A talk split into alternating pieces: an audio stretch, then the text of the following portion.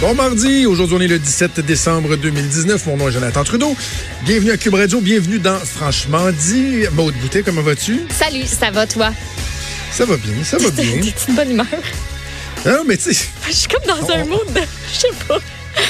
Quoi? Moi, je pensais qu'on était mercredi aujourd'hui, puis j'ai le goût de Ah, chanter. oui. Hey, j'ai le goût de chanter des tunes de Noël. là. Je gosse Marie-Pierre Caillé euh, dans le bureau euh, ce matin. Ah oui? Oui, je, suis pas concentrée, je suis pas là, je suis comme. Il y a Ah, des journées de même. Ah oui, non, c'est ça. Il y a des journées comme ça. Ben, il fallait que je te raconte mon anecdote de mon après-midi d'hier. OK? Euh, ça me faisait penser un peu à ton histoire de clé puis tout ça. Je- Quand tout dans- s'enchaîne, rien ne Ah va. oui. C'est Dans- de pire en pire.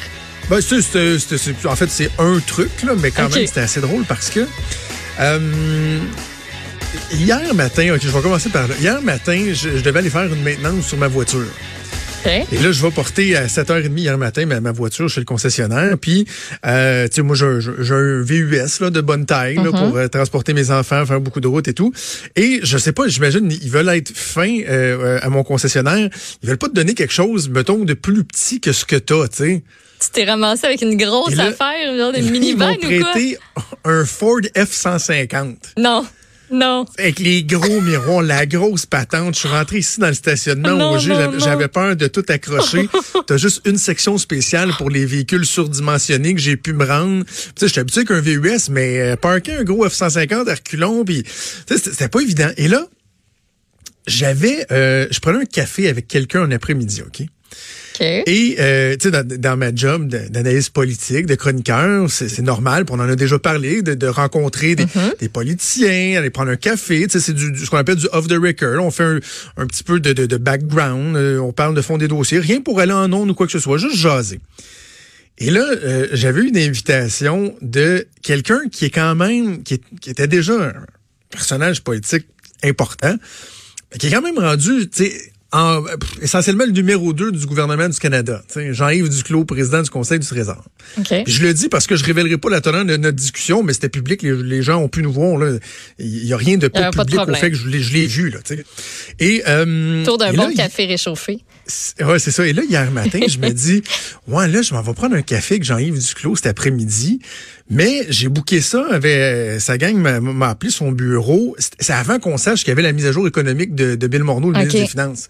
Je me dis, tu sais, le président du Conseil du Trésor a peut-être d'autres chats à fouetter en journée Autre de mise à à jour faire, économique du gouvernement, lui qui tient la sacoche, comme on dit, que d'aller prendre un café avec Trudeau, tu sais. Et là, je me dis en même temps, ce café-là, il est sur la rue Saint-Joseph, dans, le- dans Basse-Ville. Bon. Petite rue que ça passe juste Non, à une non, non. voiture. Je me Uh-huh. dis, ça ferait peut-être mon affaire de pas être obligé d'aller là en F-150. En Puis fait, les peux par- pas aller là en F-150. Eh non, même tu sais. les parkings souterrains, là, tu t'accotes dans le. Oui, ça. ça Oui, marche ça. pas, là. Fait à partir de 8 heures hier matin, j'écris à, à sa responsable des communications avec qui j'ai fait affaire. Je disais, hey, juste confirmer, est-ce que ça fonctionne toujours pour cet après-midi? Que je me suis dit que la mise à jour économique, peut-être que le ministre a d'autres choses finalement aujourd'hui. Vous avez peut-être juste oublié de déploguer avec moi. Puis, tu sais, sais-tu quoi? Ça ferait peut-être mon affaire aujourd'hui de remettre ça. Là, à 8 heures, j'ai pas de réponse. Là, je relance, je pense, à 10h30. Là, à midi, j'avais un autre contact d'une autre personne, la personne qui était pour l'accompagner à notre rencontre. J'appelle cette personne-là, elle répond pas. J'envoie un message texte, elle répond pas. J'ai même appelé un ancien contact qui a travaillé à son bureau, qui je sais qu'il travaille plus là, mais j'ai dit, tu peux peut-être m'aider. Je- J'essaie de savoir si finalement j'ai toujours Oh, j'y mon, parle. mon- mon café, tu sais, qui est à 2 heures Ouais. après-midi. Et euh, dit, attends, je regarde ça, tu sais. Là, 1h10, le téléphone sonne. Et là, c'était la personne qui accompagnait le ministre qui me dit Salut Jonathan, est-ce que tu as de la difficulté à trouver la place?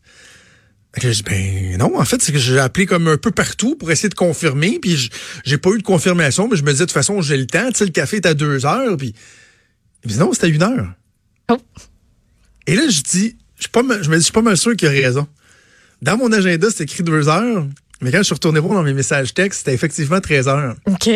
Et Maude, les gens qui, entre autres, vont écouter le- l'entrevue que j'ai faite avec euh, ma soeur Bogarecci, là, j'en parle de mon obsession de la ponctualité. C'est maladif chez nous. Ma blonde, des fois, me dit, tu devrais consulter, tu sais. Une demi-heure d'avance. Et là, il était 1h10. J'étais déjà 10 minutes en retard. J'étais à l'Assemblée nationale, dans mon bureau. J'ai pas de moyen de me rendre parce qu'oublie ça, je peux pas me rendre avec un Ford F-150. Ben non. Impossible. Je sors dehors, il n'y a pas de taxi, faut que je me colle un Uber. Le vent veut me fendre la face en deux. J'attends mon Uber une dizaine de minutes. Il ventait, là. Oh, il est parti sur le corridor de vin ici devant, devant le G. J'embarque, je suis arrivé, il était 1h27. J'étais une demi-heure en retard à mon café avec le président du Conseil du Trésor du Canada. Ça Te dire pas, à quel point je voulais rentrer en dessous de la table. Tu longes les murs, tu rentres dans ta chaise, tu sens tout ça, tes shorts, c'est sûr. J'ai dit, je m'excuse, je m'excuse, je m'excuse, je m'excuse, je l'offrirai plus, je l'offrirai plus. Mais euh, M. Duclos, qui, qui était un vrai gentleman, là, il, m'en- il m'en a pas tenu rigueur, mais Bon. je me sentais tellement cave. T'arrives en retard d'une demi-heure Ouais. à un café avec le numéro 2 du gouvernement du Canada. Tu sais, t'as-tu de l'air au-dessus de tes affaires, rien qu'un peu? Ouais. Tu sais, quand ça va bien, là.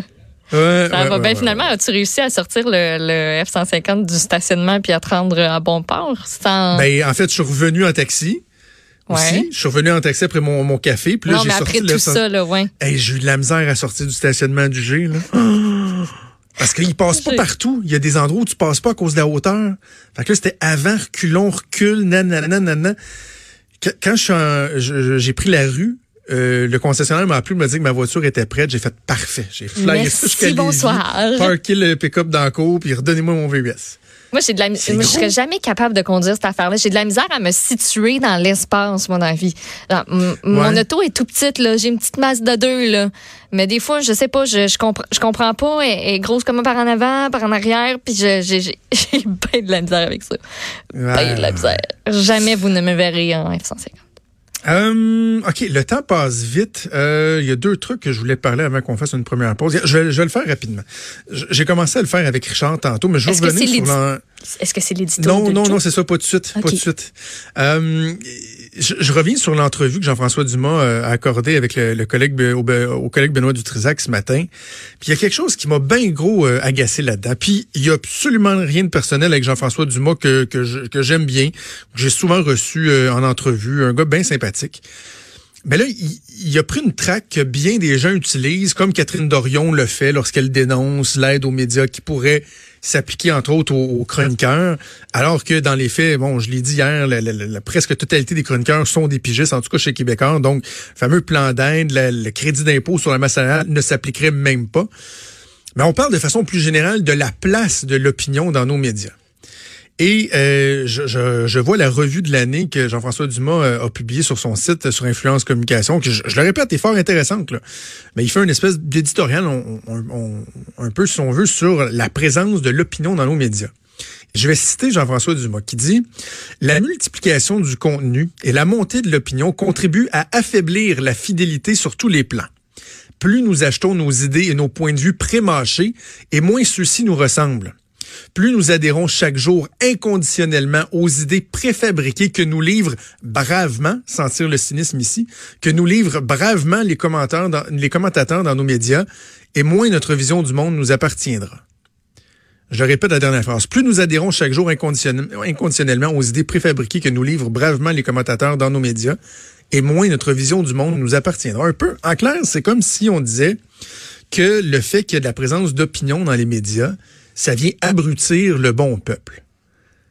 Que euh, finalement, on est en train de les remplir un peu. Tu sais, comme une cruche d'eau, on remplit les gens en leur disant voici ce que vous allez penser. Moi, je pense que ça pourrait, à la limite, à la limite, être vrai, se défendre s'il y avait toujours un seul courant d'idées. Et là, certains diront oui, mais euh, naturellement, le monde va chercher à trouver des opinions qui vont les rassurer. À ce moment-là, s'il vous plaît, venez pas blâmer la présence des opinions dans les médias, par exemple, médias écrits ou à la télé, là.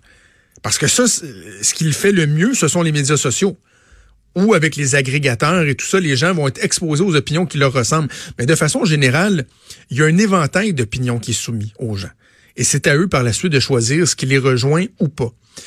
Je trouve ça dommage qu'on fasse ce combat, qu'on présente ça comme étant une dualité entre le journalisme et l'opinion. Parce que le journalisme, il est essentiel, essentiel à la survie de notre information. Comme Richard Martineau le dit souvent, nous, les chroniqueurs, on est un peu comme la sauce sur le steak, tu sais. Mais le steak, la viande, la substance, ce sont les journalistes qui l'apportent. Est-ce que l'opinion a pris plus de place? Oui, les chiffres tendent à le démontrer. Mais ouvrez un journal, là. Puis Jean-François Dumas, d'ailleurs, le dit que, contrairement à ce que bien des gens pourraient penser, le Journal de Montréal, le Journal de Québec et le, quotidien francophone qui a le moins d'opinion en, en proportion. Il y en a plus dans la presse, il y en a plus dans le devoir. Mais il reste que l'essentiel, ce sont des nouvelles. Et oui, tu vas avoir une chronique. Tu sais, Jean-François Dumas dit dans son texte, j'imagine un chef de pupitre dirait, cette nouvelle-là, c'est un peu trop compliqué, résume-moi-la en 75 mots, puis les chroniqueurs vont se charger de l'expliquer. Ah, je trouve ça un peu réducteur. Sincèrement, là, est-ce que l'opinion accompagne la nouvelle? Oui. Est-ce que l'opinion prend plus de place que la nouvelle? Non, je suis pas d'accord. Complémentaire. Je suis d'accord avec ça. Et prenons la télé, là, prenons, mettons, le paysage télévisuel québécois essentiellement, là, ce qui fait place vraiment à l'opinion, il y a l'ajout à LCN et il y a mordu de politique à RDI. Là, je m'excuse si l'ajout est bien populaire. Là. il y a du 200 000 de codes d'écoute, je pense, puis je n'ai pas, pas vu le dernier chiffre, mais il reste que c'est deux heures par jour. Le reste à LCN, ce que vous trouvez, c'est de l'information. À RDI, mis à part 4 à 5 quand c'est les mordus de politique, ce que vous retrouvez, c'est de l'information, de l'analyse qui, oui, des fois, va être ponctué d'un commentaire d'un analyste qui va aller faire un petit commentaire d'une minute et demie alors qu'on vient de faire 15 minutes de nouvelles. Fait que je, suis tanné, moi, de ça, de cette notion-là que certains tentent d'imposer, que finalement, l'opinion, c'est bien, bien, bien mauvais, ça. C'est bien, bien, bien, bien, bien mauvais. Si le journalisme a peut-être un peu moins de place dans les médias, c'est parce que la tarte publicitaire, elle diminue. Tu sais, sans faire, puis je suis pas un spécialiste, là, mais sans faire un, cours, la façon que ça fonctionne normalement dans un journal, à moins que ça ait changé, c'est que l'espace qui est réservé pour les textes est prévu, est établi en fonction de l'espace qui a été vendu pour la publicité. Plus tu as de publicité de vendu, plus tu peux avoir des textes. Regardez certains quotidiens comme par exemple Le Soleil où il n'y a plus beaucoup de textes. La plupart des textes, même ça fâche les journalistes, des fois ils se ramassent juste sur le site Internet, ils se ramassent pas dans la version papier. Pourquoi? Parce qu'il n'y a pas assez de pub de vendu dans le papier pour mettre de la nouvelle c'est un problème. Alors, l'opinion, ben, ça aide à vendre aussi. Je le répète, là, on peut pas faire d'opinion sans les nouvelles. Mais ça donne que les gens aiment ça, tu sais. Donc, faudrait, faudrait qu'on prenne le blanc parce que les gens aiment ça avoir de l'opinion. Et surtout, il faudrait analyser le fait que l'opinion est populaire en se disant que les gens sont un peu cruches et veulent juste se faire remplir par des faiseurs d'opinion plutôt que d'aimer la couleur qu'on peut apporter. Euh, le, moi, des fois, tu sais, dans les commentaires que je vais avoir qui me font incroyablement plaisir, quand les gens me disent, tu sais, il me semble que euh, c'est clair euh, la façon que vous l'expliquez. Tu sais, des uh-huh. fois, c'est compliqué, puis là, vous le résumez, vous le vulgarisez, puis tant mieux, moi, c'est ça que j'essaie de faire. J'essaie pas d'influencer de façon démesurée un débat public, là. Puis quand on prend plusieurs, moi, ce que j'aime dans ces, dans ces chroniques-là, c'est aussi que tu es capable de te faire une tête sur un sujet. Tu as autant les pour que les contre. Quand tu vas chercher ton opinion à différents endroits, même au sein d'un même média, les chroniqueurs ne sont pas tous d'accord sur le même point. C'est rarement, le, rarement le cas. Puis ça aide, en tout cas, moi, ça m'aide dans, dans mon métier. Puis j'ose croire que ça aide les gens aussi au quotidien à, oui, une fois que tu as lu ta nouvelle, tu fais, bon, OK, je la compute, mais il y a des trucs qui m'échappent, puis ben il y a des gens qui font qui font l'exercice du pour et du contre, tu sais. Exactement. C'est, t'as totalement raison. C'est, une question d'équilibre, Maude, puis ça, ça me heurte un peu. Je le répète, là, j'aime beaucoup Jean-François Dumas, mais c'est quoi là, cette fixation nouvelle-là de dénoncer l'opinion? Tu sais, ben, en plus, vous écoutez une radio là, où il y a Richard Martineau, Sophie Durocher, Mario Dumont, Antoine Robitaille, moi. On fait pas mal, c'est pas mal des chroniqueurs. Là. Et, tu sais quoi, je pense qu'on offre un produit très intéressant pour les gens, qui est diversifié. On fait pas juste de l'opinion, on fait de l'information qu'on euh, qui, est complémentaire à ça. On ajoute l'opinion. Pourquoi cet écosystème-là pourrait pas bien fonctionner ensemble? Tu sais, je disais à Richard, c'est fou là, mais parler là, mettons moi avec mes collègues ici dans la salle des nouvelles, parler de cette dualité-là, ou ce qui devrait être une complémentarité entre le travail d'opinion et, de, le travail journalistique, c'est comme parler de religion dans un party de Noël de famille.